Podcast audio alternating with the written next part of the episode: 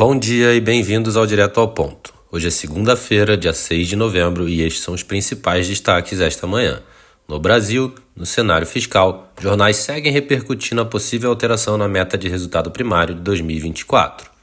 O Ministério da Fazenda tenta adiar a discussão sobre mudança para o início do ano que vem. Segundo o Valor, relator da LDO, Danilo Forte, afirmou que avisou ao governo federal que, caso nenhuma decisão tenha sido tomada, o parecer final será encaminhado com meta de resultado primário zero em 2024. Relatório da reforma tributária deve ir à votação na Comissão de Constituição, Justiça e Cidadania do Senado Federal na próxima terça-feira.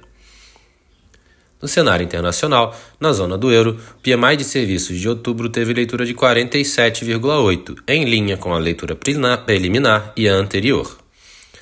Na Alemanha, o PMI de serviços de outubro registrou 48,2, levemente acima da leitura preliminar 48. No Japão, o PMI de serviços de outubro registrou 51,6, acima da leitura preliminar 51,1, mas abaixo da anterior 53,8. Na OPEP, Arábia Saudita e Rússia afirmam que vão manter restrições na oferta de petróleo até o final de 2023. Na agenda do dia, destaque para a divulgação do Focus às 8h25 da manhã e do relatório de estatísticas do setor externo no Brasil às 8h30.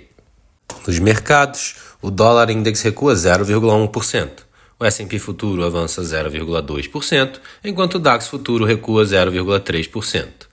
No mercado de commodities, o WTI avança 1,7%, enquanto o Brent sobe 1,6%. Estas foram as principais notícias do Overnight. Um bom dia a todos e até o nosso próximo podcast direto ao ponto do Banco Modal amanhã.